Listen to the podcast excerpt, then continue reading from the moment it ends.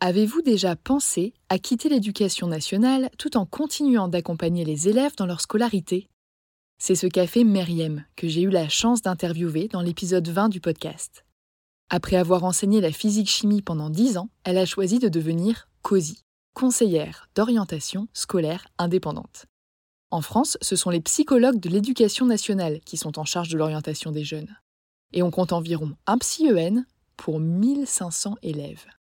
Face à ce constat alarmant et à une demande grandissante, Myriam a créé une formation clé en main pour transmettre ses connaissances et ses outils à celles et ceux qui, comme elle, souhaiteraient devenir COSI.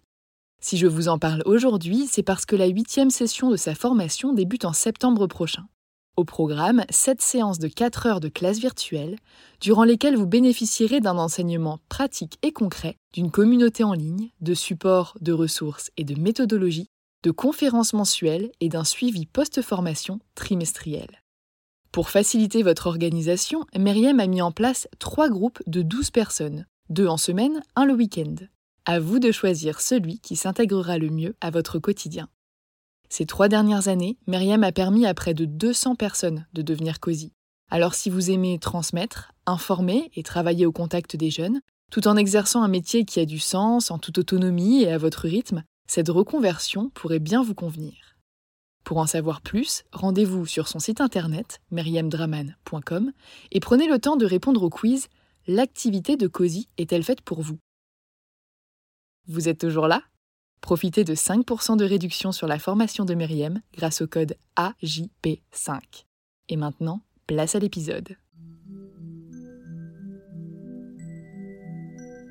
Bonjour et bienvenue sur Avant j'étais prof, le podcast des enseignants qui ont osé la reconversion. Je m'appelle Florence et pour toute la durée de ce projet, j'ai le plaisir d'unir ma voix à celle de Laetitia. Bonjour, je suis Laetitia Giovanni, la créatrice de Derrière les sourires, le podcast qui raconte la vie telle qu'elle est, au-delà des sourires de façade. Ensemble, nous avons créé la mini-série Derrière les sourires des profs que vous vous apprêtez à écouter. À travers cette collaboration, nous souhaitons mettre en lumière les difficultés rencontrées par les enseignants dans leur travail. Si beaucoup envient leurs vacances, peu de personnes connaissent la réalité de leur métier, qui souffre de nombreux préjugés. Cette mini-série s'articule autour de quatre épisodes, chacun découpé en deux parties. L'une sera disponible sur le podcast de Florence, Avant j'étais prof, et l'autre sur celui de Laetitia, Derrière les sourires. Vous y entendrez 12 témoignages de professeurs ayant accepté de nous parler en toute transparence de l'exercice de leur métier, de la belle idée qu'ils s'en faisaient, des premiers challenges qu'ils ont rencontrés, des contraintes qui se sont imposées et des conditions qui ne cessent de se dégrader. Vous écoutez la première partie de l'épisode 2 de Derrière les sourires des profs. Bonne, écoute. Je m'appelle A et j'ai 27 ans. Je vis en Bretagne, je suis professeur des écoles depuis maintenant 5 ans, enfin 6 ans si je compte également mon année d'alternance où j'étais à mi-temps en formation et à mi-temps sur le terrain, donc en classe. J'exerce dans l'enseignement catholique, autrement dit dans le privé. Depuis le début de ma carrière, j'ai pu découvrir la classe unique, l'école de centre-ville et l'école de campagne. Donc ça a une grande richesse et une grande diversité pour ce début de carrière. J'enseigne auprès d'élèves de cycle 2 plus précisément euh, des élèves de CE1 et CE2 depuis maintenant quelques années.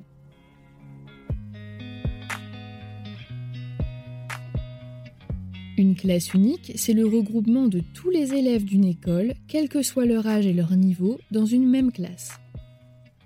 Les enfants de la petite section au CM2 sont en cours ensemble et n'ont qu'un seul enseignant qui s'occupe également de la direction de l'établissement.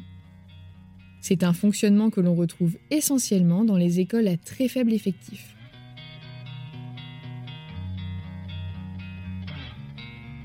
Bonjour, je m'appelle Céline, j'ai 52 ans, j'habite à Troyes et j'enseigne la culture générale en BTS depuis maintenant 16 ans dans un établissement privé catholique troyen. Alors j'interviens uniquement sur des sections de BTS tertiaires et industrielles en première et en deuxième année. Certaines de mes classes sont en alternance et d'autres en initiale, c'est-à-dire qu'en fait ils ont des cours toute l'année, sauf pendant les périodes de stage. J'interviens à la fois sur le lycée et sur le centre de formation de cet établissement. Bonjour à tous, je m'appelle Justine, j'ai 38 ans. J'habite en Savoie et je suis euh, professeure des écoles depuis 2017 et j'enseigne dans le public. C'est une reconversion professionnelle. Avant de passer ce concours, j'étais euh, assistante commerciale dans une société de déménagement. Je m'ennuyais donc j'ai décidé de passer ce concours en candidat libre. Alors je suis bien fière de moi d'avoir euh, réussi mon concours et j'ai été très bien classée, ce qui m'a permis d'obtenir mon premier vœu au niveau de l'Académie de Grenoble et d'obtenir donc la Savoie. Le métier de professeur des écoles, ça a toujours été une évidence pour moi. Loin des idées euh, qu'a pu avoir mon entourage, tu fais ça pour les vacances, le salaire. Eh bien non, pas du tout. J'ai toujours été animée par cette volonté de transmettre, apporter quelque chose à autrui et en l'occurrence aux enfants. Une réelle envie d'accompagner les élèves, je dirais même chaque élève, dans son parcours, de l'aider dans sa construction en tant que futur adulte de demain. Et cela passe notamment par le fait de donner toutes les chances, les opportunités à chacun, en prenant en compte la diversité, à savoir la singularité de chacun, mais aussi en leur offrant un cadre rassurant, où l'enfant peut pleinement se développer, s'épanouir. Et c'est un métier où c'est un réel plaisir de voir les enfants s'épanouir au fil des mois, des années, et où il me semble que l'on s'apporte mutuellement, et je dirais même que parfois les enfants nous apportent énormément, voire plus. Le choix du professorat des écoles, ça a été également une évidence. C'est un métier euh, polyvalent. On touche à toutes les disciplines dans une journée. On va faire du français, des maths, des sciences, de la musique, de l'anglais. Il n'y a donc pas de routine et je trouve que c'est très enrichissant. De même, la liberté pédagogique nous permet à mon sens de répondre au mieux aux besoins de chacun et également à notre façon d'être, nous enseignants. Certes, on doit suivre les programmes, mais on est libre d'utiliser les supports, les méthodes que l'on souhaite pour transmettre aux enfants. Enfin, je dirais que ce métier me correspond bien tant au niveau de mon tempérament que de mes valeurs. C'est un métier qui est en perpétuel mouvement, où on nous oblige à bouger, à modifier, à s'adapter, à évoluer dans notre vision du métier et dans notre transmission du savoir. Et je trouve que c'est une très grande richesse et c'est quelque chose que j'apprécie énormément.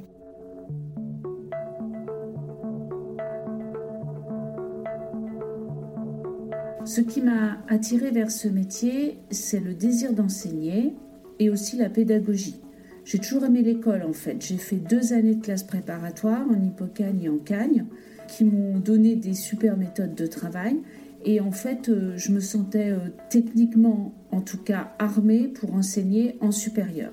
Euh, par ailleurs, en BTS, je me disais que le niveau serait plus élevé qu'en lycée et que j'aurais affaire à des étudiants motivés donc que la gestion de la classe serait plus facile parce que bon, j'avoue que c'est un aspect qui euh, a priori me faisait un peu peur.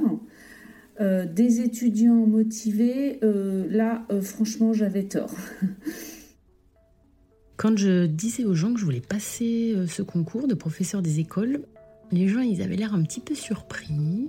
Mais en même temps, certains me confortaient plutôt dans ce choix-là. Ils me disaient oui, oui, je te vois complètement faire ça. J'ai donc euh, pris une petite année euh, sabbatique et au cours de laquelle j'ai décidé de passer le concours. Mon conjoint m'imaginait bien là-dedans parce qu'il avait déjà un enfant. Il me trouvait que je m'en occupais très bien, que je m'occupais très bien de lui quand il s'agissait de lui faire faire ses devoirs ou lui faire faire des activités et ça marchait bien. J'ai toujours eu un grand intérêt euh, pour les enfants. Je me souviens même que mon stage de troisième, je l'avais fait dans une crèche. Alors bien sûr, rien à voir, mais quand même, c'était avec les enfants. Donc je me suis dit, ben oui, pourquoi pas, ça me permettra euh, sûrement, si j'ai une bonne place au concours, de choisir un petit peu, au moins mon département, donc de pas être trop loin. C'est vrai que mon conjoint est aussi fonctionnaire, donc je pense que ça le rassurait beaucoup de me voir partir euh, dans la fonction publique aussi. Dans l'enseignement public, les futurs professeurs des écoles choisissent de passer leur concours en fonction de l'académie où ils souhaitent travailler. Une académie, ça correspond à une région, et plus elle est demandée, plus il est difficile de l'obtenir, car il y a généralement bien plus de candidats que de postes et que les notes requises aux épreuves sont souvent plus élevées. Chaque année, on ne peut passer ce concours que dans une seule académie, et si on ne l'obtient pas, il faut attendre un an pour recommencer. Une fois le concours obtenu, le futur enseignant doit classer les départements de son académie par ordre de préférence. Du côté de l'administration, une liste est réalisée en fonction des notes obtenues par les différents candidats au concours, et mieux on est classé, plus on a de chances d'obtenir son premier choix. Enfin, chaque département est divisé en zones, que l'on nomme circonscriptions, et que l'on classe également par ordre de préférence. Et dans chacune de ces circonscriptions se trouvent plusieurs écoles que l'on peut choisir de demander ou non. C'était pas forcément la stabilité financière qui m'attirait, mais plutôt le public, plutôt voilà, travailler avec un public jeune, euh, les voir s'émerveiller, euh, d'apprendre plein de choses. Euh, bien sûr aussi avoir du temps libre pour le passer avec mon conjoint qui a un emploi du temps un petit peu atypique et qui a pas mal de disponibilité. Et du coup, je me suis dit, ben voilà, pourquoi pas, je vais peut-être réussir à tout combiner. Et puis dans un futur proche, j'aurai sûrement des enfants, donc je me suis dit, ben, ça pourra bien coller avec euh, notre vie euh, qui est en construction et notre couple euh, en construction. Donc je me suis décidée à, aller dans ce métier. Et je dirais que la déception est très rapidement venue elle était aussi grande que l'énergie que j'avais passée à préparer et à obtenir ce concours finalement. Jamais eu une vision idéalisée du métier et j'avais conscience des difficultés euh, rencontrées sur le terrain. Mais le vif de l'intérieur, c'est bien différent. Pour ma première année, j'ai été nommée en classe unique avec 5 élèves répartis sur 4 niveaux, moyenne section, grande section CP, CM1. J'étais la seule enseignante et donc aussi la directrice de l'école. Et autre particularité, je vivais dans l'école. Ayant 4 niveaux différents avec parfois une seule élève par je préparais donc quatre programmes différents pour chaque journée. En classe, cela implique donc de développer l'autonomie des élèves dès leur arrivée dans la classe, ou je dirais même l'école, afin d'être pleinement disponible pour un élève ou un groupe quand on est avec lui.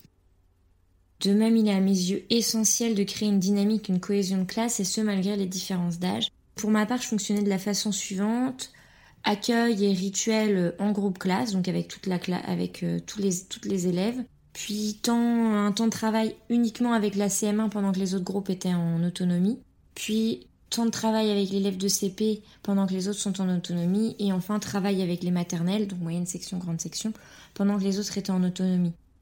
De façon générale, je tournais euh, sur la journée ainsi, avec plus de temps en groupe classe l'après-midi, euh, autour notamment de projets qu'on menait tous ensemble. Très rapidement, je dirais quelques semaines après la rentrée de septembre, j'ai découvert ce qui allait être mon quotidien dans cette école, à savoir la violence verbale et physique de la part des enfants et ponctuellement la violence verbale des parents d'élèves. La violence verbale se traduisait par des remarques du type T'es une connasse, t'es la pire maîtresse du monde, vivement que tu partes, et j'en passe. Chez les parents, on était sur C'est normal que ça se passe mal, vu votre jeune âge, vous vous prenez pour leur copine. Quant à la violence physique, elle s'est illustrée euh, de différentes manières. Je vais citer deux faits notables. J'ai été notamment giflée par une élève euh, au point d'en perdre mes lunettes. Et j'ai également euh, servi de punching ball à un élève qui voulait partir de l'école. Ces différents événements, cette violence quotidienne m'ont amené à me questionner sur ma pratique, à me remettre en question, à faire évoluer ma pratique pour répondre au mieux aux besoins de chacun. Je donnais vraiment tout pour ce travail, pour ces enfants, pour que tout se passe au mieux. Mais peu à peu, la souffrance s'est invitée. Je ne mangeais quasiment plus, je me levais dix minutes avant le début de la classe. J'en suis encore honteuse, mais je voyais pas l'intérêt et j'allais la boule au ventre finalement en classe en se demandant ce qui allait se passer aujourd'hui. Mais j'ai tenu, car la conscience professionnelle a pris le dessus. Et je pense que j'étais aussi dans un profond déni de ce que je traversais. Et l'école fermait et j'ai jugé que je devais mener cette mission de fermeture d'école à bien. Et qui dit fermeture dit perte d'emploi, et donc nomination sur un autre poste. C'est ainsi qu'à la rentrée suivante, je suis arrivée dans une nouvelle école, soulagée de trouver un semblant de normalité avec une équipe et plusieurs classes, mais surtout en me mettant une grosse pression et en me disant que c'était cette année ou rien, et qu'il était hors de question d'échouer à nouveau.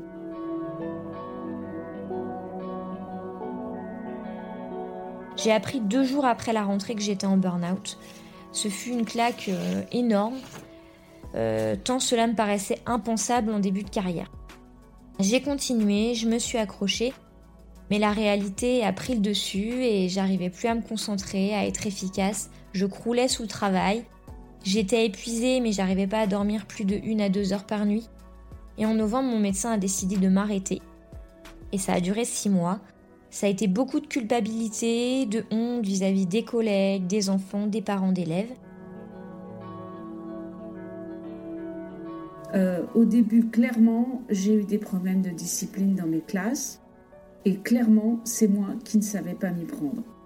J'étais pas assez ferme, j'avais envie de me faire aimer par mes élèves, que mes cours soient cool, puisque c'était de la culture générale. Bon, bref, j'avais fausse sur toute la ligne, grave erreur. Ça marche pas du tout comme ça, je m'en suis rendu compte euh, après. Euh, j'ai de la chance d'avoir des élèves euh, bien élevés, entre guillemets. mais par contre, c'était des bavardages continus. En fait, je pense que le cours ou la façon dont je m'y prenais n'était pas top. C'était au début. Et du coup, il y avait des bavardages qui commençaient. Et moi, je n'arrivais pas à les arrêter. Enfin, évidemment, je leur demandais d'arrêter, mais ça ne marchait pas du tout. Quand je leur demandais de se taire, soit ils ne m'écoutaient pas, euh, ou soit ils me répondaient bon la grande phrase ah ben madame je suis pas les suis pas la seule à parler euh, pourquoi est-ce que vous vous en prenez à moi? Dans ces cas-là je perdais un peu mes, moyens voire je m'en voulais euh, je me souviens aussi d'avoir essayé plein de techniques comme par exemple à un moment donné j'ai arrêté de faire mes cours mais clairement au bout de deux minutes ils s'en fichaient et ils reprenaient leur, leur bavardage euh, j'ai aussi essayé d'en virer quelques-uns, mais d'abord c'est compliqué de faire bouger un jeune de 18 ans qui ne veut pas sortir de la classe. Et puis ensuite, ma direction n'aime pas trop ça parce que derrière, elle doit gérer l'élève. Euh, et nous, on n'a pas de salle de permanence comme il peut exister euh, au lycée ou au collège. Donc, bah, ils errent dans les couloirs, ils sont obligés de rester dans une pièce, on est obligé de les surveiller. Enfin bref, ça arrange pas du tout ma direction. Donc, en gros, je les gardais. Et je ressortais du cours avec un mal de tête, mais les élèves aussi, hein, c'était pas confortable pour eux. Donc ça me donnait aussi un sentiment de culpabilité et euh, une grosse impression d'échec. Ce qui compte, c'est que les élèves soient rassurés sur, notre, euh, sur la maîtrise de la matière qu'on enseigne et que c'est à partir de cette base de confiance en nos capacités qu'ils vont écouter. La notion de gestion du temps en cours est vraiment essentielle ça donne un cadre et en fait ça rassure tout le monde. Par exemple, euh, si je prévois 10 minutes pour leur faire rédiger une introduction de note de synthèse, au bout de 10 minutes, même si l'exercice n'est pas terminé, j'arrête, je corrige. Et tant pis si c'est trop court ou même si j'ai mal estimé le temps de l'exercice, parce que si j'ai annoncé 10 minutes, eh ben, je dois vraiment respecter. Et en fait, ça, ça les rassure. Le rythme, en fait, des cours est essentiel. Aujourd'hui, euh, ce qui me pèse, c'est le fait que le référentiel des BTS en culture générale n'est plus du tout adapté aux besoins des étudiants et ni même adapté aux besoins des entreprises. Il euh, faut savoir que ça fait 15 ans qu'il n'a pas changé.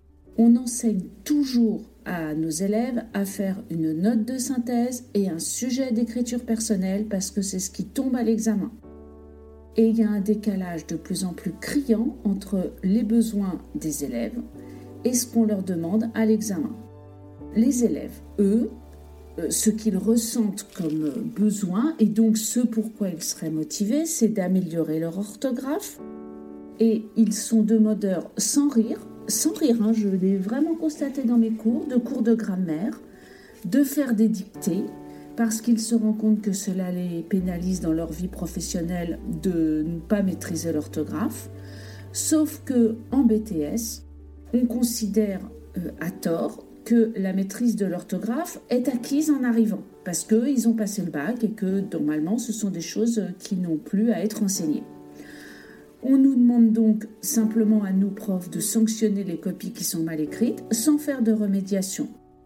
Donc moi, depuis trois ans, j'ai pris l'initiative de faire euh, des cours d'orthographe le mercredi pendant une heure à toutes mes classes.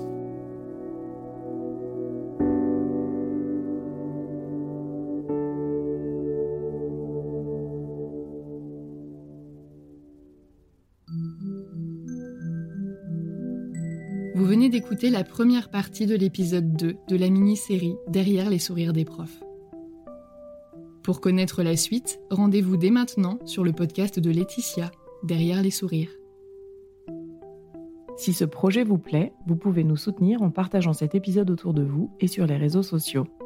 Vous pouvez également nous laisser des étoiles et un avis sur Spotify ou Apple Podcast. Et si vous souhaitez contribuer financièrement à la pérennité de nos émissions, sachez que nous disposons toutes les deux d'une cagnotte Tipeee dont vous trouverez le lien dans la description de cet épisode. Merci à A, Céline et Justine pour leur collaboration. Nous espérons sincèrement que cette mini-série sera source de soutien et d'information. Abonnez-vous à nos deux podcasts pour ne pas rater les prochains épisodes. Et retrouvez-nous sur Instagram, at avant j'étais prof et at derrière les sourires, bas podcast pour réagir à cette émission. À bientôt.